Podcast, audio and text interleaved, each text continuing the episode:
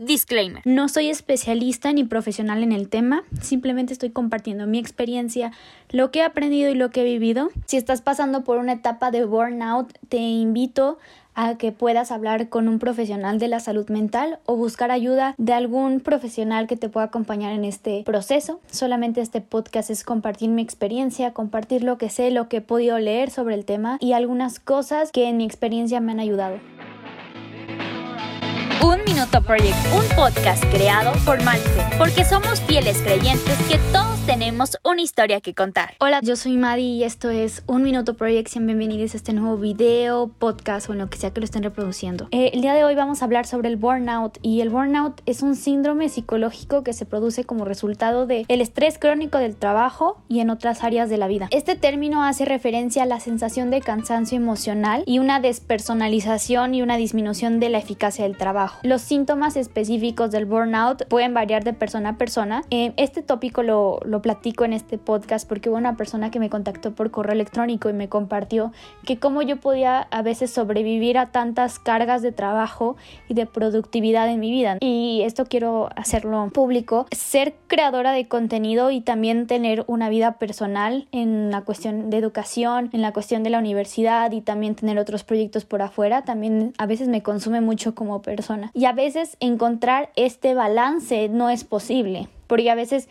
priorizo algo y dejo algo de lado, pues lo que me ha llevado a aprender a identificar los síntomas específicos del burnout, cómo darme cuenta cuando ya estoy entrando a esa fase y detenerlos antes de tiempo. Lo más importante es que el burnout presenta un síntoma muy claro que es el cansancio emocional, que es cuando te sientes emocionalmente agotado, desgastado, sin energía y como que sientes que no puedes conllevar tus responsabilidades diarias. También posee la despersonalización, que es como sentirte desconectado de los demás y de tu ambiente. Es como si estuvieras en un lugar y te sientes que eres parte pero al mismo tiempo no parte, como que te sientes fuera de la sintonía en la cual están los demás, lo que conlleva a que te sientas luego a veces indiferente cuando trabajas con los demás o cuando trabajas en equipo. También existe la baja realización personal y este es un síntoma muy preciso porque empiezas a sentir que tu trabajo ya no es satisfactorio, que no está alcanzando tus metas o no estás logrando el éxito que deseas, como que sientes que no estás acabando tus pendientes, como que siempre tienes algo más que agregar a la lista. Otros síntomas que pueden incluirse son cambios de humor, insomnio, problemas de concentración y un aumento en el uso de drogas o alcohol cuando existe una adicción por parte de esa persona y de esa manera esa persona puede enfrentar su estrés. Si experimentas estos síntomas durante un periodo prolongado, es posible que sufras burnout. No te lo estoy autodiagnosticando, importante, porque no quiero que este tema se desvíe de ese enfoque de autoayuda. No soy psicóloga, pero si ves que estos síntomas se presentan, busca ayuda de un profesional. Es muy importante. ¿Cuáles son las causas del burnout? Las causas más comunes del burnout son el estrés laboral crónico, pero también puede haber otras causas adicionales, que es la sobrecarga de trabajo, que es cuando te sientes abrumado porque ya te cargaste de muchas actividades durante el día y hay tantas responsabilidades que tienes que lograr que no puedes abarcar todo tu espacio de tu día para acabarlas. También cuando existe una falta de control, que es que no estás adaptado a una situación o un trabajo, o no tienes control sobre las decisiones o tareas que se toman en ese lugar, entonces sientes que no puedes contribuir, o sea, sientes que necesitas volver a tomar acción de esa actividad y volverla a poner en tus manos se presenta cuando existe un ambiente de trabajo tóxico, que es cuando existe el acoso laboral, una falta de apoyo emocional o profesional, o simplemente cuando no puedes ser vulnerable, que eso es un tópico del podcast pasado. Puedo agregar a esta lista que otra causa importante que he leído en muchos libros es que también causa del desaliento y la desmotivación de tu entorno y de ti mismo que es la falta de reconocimiento y gratitud, o el sentir que estás en una rutina sin sentido, puede llegar esa desmotivación de continuar hacia el futuro. Finalmente agregaría que también una de las causas más importantes del burnout es las dificultades personales, porque como todos sabemos eh, lo que vivimos emocionalmente muchas veces se refleja en nuestro físico y cómo nos sentimos, ya sean problemas personales, problemas financieros, problemas de salud o problemas con relaciones personales. ¿Cómo prevenir prevenir el burnout en el lugar de trabajo o en la vida diaria? Aquí recapitulo seis puntos muy importantes que he aprendido de muchos libros de autoayuda, de muchos libros que he aprendido sobre productividad, que te recomiendan y algunos he agregado otras cosas que personalmente me han ayudado mucho. Uno, establecer límites y prioridades. Saber decir no a las tareas o compromisos que no sean prioritarios para ti o que superen nuestra capacidad de trabajo. En esta ocasión no te puedo ayudar o en esta ocasión no cuentes conmigo porque es momento de que yo también tome mi tiempo para descansar, mi tiempo para tener tiempo conmigo mismo, mi tiempo para compartirlo con otras personas. Muchas veces tenemos esta mentalidad de que todo el tiempo tenemos que estar siendo productivos porque si perdemos un minuto vamos a perder el éxito, pero creo que eso es completamente mentira porque a veces el cuerpo necesita sus tiempos de relajación, la mente también necesita sus tiempos para descansar. 2. Mantener una buena gestión del tiempo. Es importante planificar nuestro tiempo de manera efectiva, que si no has visto mi podcast sobre el método Pomodoro, ahí te explico formas muy específicas para poder trabajar y estudiar de manera efectiva sin recaer en el burnout. Y también es importante identificar nuestras prioridades y asignar el tiempo suficiente para tareas importantes. Es como priorizar tu lista, cuáles son las que tienen más importancia y cuáles pueden ser las que aún pueden esperar. 3.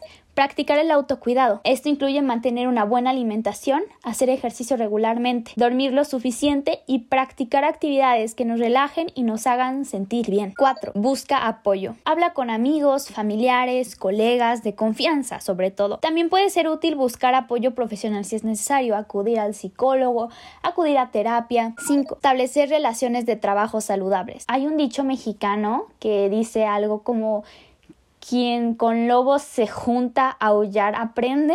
No me acuerdo si lo dije bien, pero me refiero a que somos con quien estamos rodeados. Si está una cooperación, un entendimiento, una empatía mutua, es súper importante. Y seis, practicar la gestión emocional. Hay que aprender a identificar y gestionar nuestras emociones. En automático nosotros poder saber cuando algo está sucediendo dentro de nosotros mismos. Es importante recordar que cada persona es diferente y que las estrategias pueden funcionar para una persona y pueden no funcionar para otra. Esto solamente es mi experiencia, es lo que a mí me ha ayudado y lo que he leído en muchos libros, pero creo que lo más importante es encontrar tus propias estrategias que se adapten a tus propias necesidades y practicarlas de manera regular. Cualquier hábito, cualquier meta tiene que llevar una responsabilidad y una disciplina constante. ¿Cómo recuperarte del burnout y volver a encontrar la motivación y el propósito? Si ya estás experimentando síntomas del burnout, es muy importante que tomes las medidas necesarias en tu hoy para recuperarte y para volver a encontrar la motivación y el propósito en tu vida. Algunas que me han gustado y algunas que he podido practicar son las siguientes. 1. Tomar un descanso. 2 priorizar el autocuidado. 3. Identificar las causas del burnout. 4. Busca apoyo. Descubrí la meditación hace como cuatro años, la volví a reincorporar en mis hábitos y me ha ayudado mucho a simplemente calmar mi mente. Yo lo aplico con otras cuestiones más personales y en cuestiones que yo creo, ¿no? Meditar en, en, la palabra y meditar en varias otras cuestiones eh, más personales y más en lo que yo creo. 6. Establecer límites. Si tú eres líder, delega trabajos a personas específicas que pueden ayudar a colaborar juntos. No, no te quedes todo el trabajo tú mismo. 7. Encontrar tu propósito. Puede ayudarte a encontrar una motivación y un sentido de vida diaria. E, y es increíble poder encontrar un propósito porque te ayuda a despertarte todos los días. Y no quiero decir esta cantareta que todos los influencers dicen de que si encuentras tu propósito te vas a parar todos los días de la cama y decir, wow, qué grande ese día, porque no, no, no pasa así, ¿eh? Hay días donde dices, ay, no, me voy a parar, tengo que hacer esto, ay, tengo que hacer esta actividad, ¿no? Simplemente es encontrar un propósito, es encontrar algo que te motive en esos ratos de donde no hay chispa, ¿no? Encontrar esta manera de despejarte de tu mundo actual, ¿no? Y decir, ah, ah mira, tengo esta otra cosa en la cual yo puedo estar ahí para mí una cuestión que me ayuda a poderme expresar, a poder soltarme de estas situaciones eh, universitarias, académicas, de mis proyectos personales, es el podcast, es mi manera de poder fluir mis ideas y lo que siento en este momento, ¿no? Esto es lo que me encuentro como mi propósito, ¿no? Y no es como que todos los días me pare de la cama y diga, wow, eh, hoy vamos a sacar, no, o sea, es como hay momentos, ¿no? Hay, hay ratos donde llega esta chispa y esta magia donde dices, ah, sí, hoy lo voy a hacer, ¿no? Y hay momentos donde obviamente no. Y, y esto es padrísimo porque es parte del balance de la vida. Quiero decirte que recuperarte del burnout lleva su tiempo. O sea, no es como que después de que escuches este podcast vas decir, ay, se me fue el burnout, ¿no? Ya, ya empecé otra nueva vida, ¿no? O sea, lleva un proceso de hábitos, de volverte a recuperar, de volver a quitar de tu vida este estrés. Es como volver a encontrar la motivación y, y esa magia de la vida que vuelves a, visualizar. Lo más importante es tomar las medidas para cuidarte a ti mismo y evitar que vuelva a suceder en tu futuro. Yo este episodio lo hice porque, como lo mencioné al principio, hubo una persona que me escribió por correo electrónico y me dijo, ¿tú cómo lidias con este tópico? Esa es la razón por la cual este episodio es como una conversación. Este episodio es donde yo quiero que conectes con mi voz, que conectes con, con esta tranquilidad, esta conversación y no sea un podcast como, ¡ay, explosivo! ¿no? Como, como siempre los hacemos, ¿no? De, de motivación, sino sea un ratito donde podamos compartir igual el balance, podamos compartir un ratito, pues estas cuestiones de, de trabajo emocional, de trabajo personal, que pues muchas veces no tienen la suficiente difusión y no somos conscientes de que existen este tipo de problemas. Y quiero recalcar este mensaje que para ti, si tienes a alguien en tu vida que está experimentando un burnout, creo que lo más importante es ser compasivo y solidario con esa persona. Es escucharlos y mostrar interés por sus sentimientos y experiencias, porque puede ser un gran paso para ayudarles a sentirse comprendidos, apoyados y amados. Recuerda que el burnout Puede ser una experiencia muy solitaria y agotadora, sobre todo cuando la vives solo, por lo que hacerles saber a estas personas que están rodeadas de personas que se preocupan por ellos puede ser una gran ayuda para su recuperación. También es importante ser respetuoso con su necesidad de descanso y tiempo libre. A menudo las personas con burnout sienten una gran presión por continuar y por seguir trabajando sin descanso, pero esto solo agranda su situación. Así que asegúrate de que se sientan cómodos tomándose el tiempo que necesitan para recuperarse y que esas personas solitos puedan vivir su proceso. No los presiones a ellos a que hagan algo, tú estás al lado para apoyarlos, pero esta persona es la que tiene que tomar acción completamente, ¿no? Por último, no te rindas en tu apoyo, que es súper importante y la recuperación del burnout puede llevar tiempo y puede llevar muchas recaídas, pero seguir estando ahí para ellos y animándolos a buscar ayuda profesional puede hacer una gran diferencia. Cierro con esta frase, no te permitas caer al fondo del pozo, cuida de ti mismo antes de que sea demasiado tarde. Anónimo.